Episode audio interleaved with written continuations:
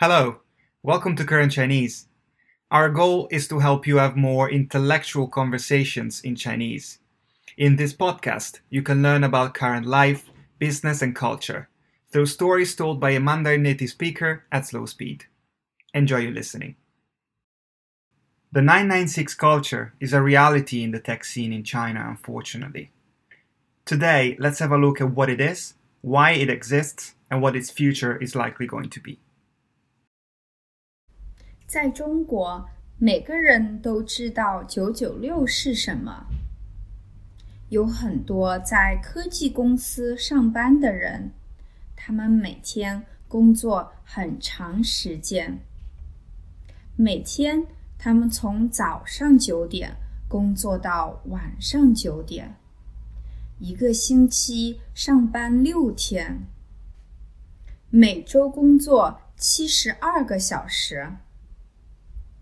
这些公司并没有说员工一定要九九六，因为这是不合法的。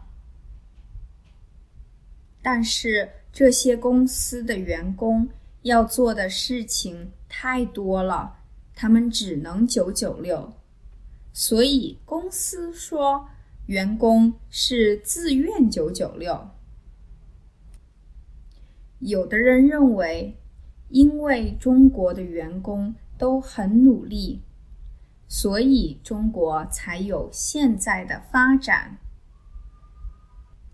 很多有九九六文化的公司现在都非常的成功，比如阿里巴巴和腾讯。不久以前，中国的市场还很新，那时候。有很多的机会，市场上出现了很多新的公司。如果他们抓住了机会，他们就可以很快的发展。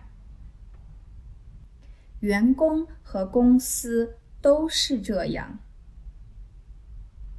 九九六的文化从那时候开始。但是现在中国的市场已经更成熟，很多公司也发展到巨大，而年轻人的上升空间也变小。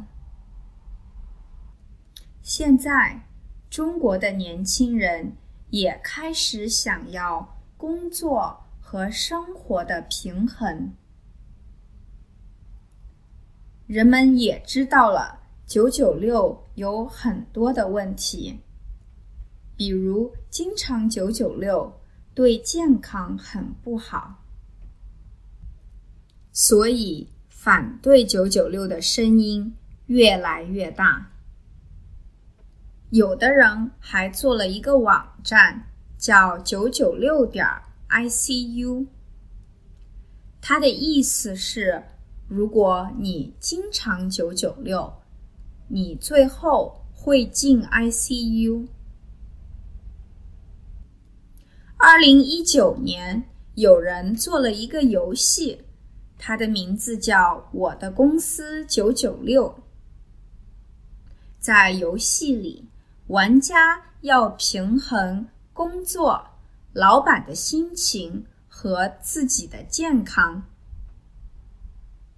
不过，现在九九六依然在一些公司里发生。科技行业的发展太快了，中国更需要科技的人才，所以九九六不会那么快就不见了。那些在中国的外国公司。如果他们不要求九九六，而且给员工发展的机会，他们可以很好的吸引中国的人才。Thank you for listening. If you want to watch this story on video with Chinese, Pinyin, and English subtitles, you can do so on our YouTube channel. But for now, we hope today's story has helped you get some extra ammunition to have intellectual conversations in Chinese. All the best, and until next time.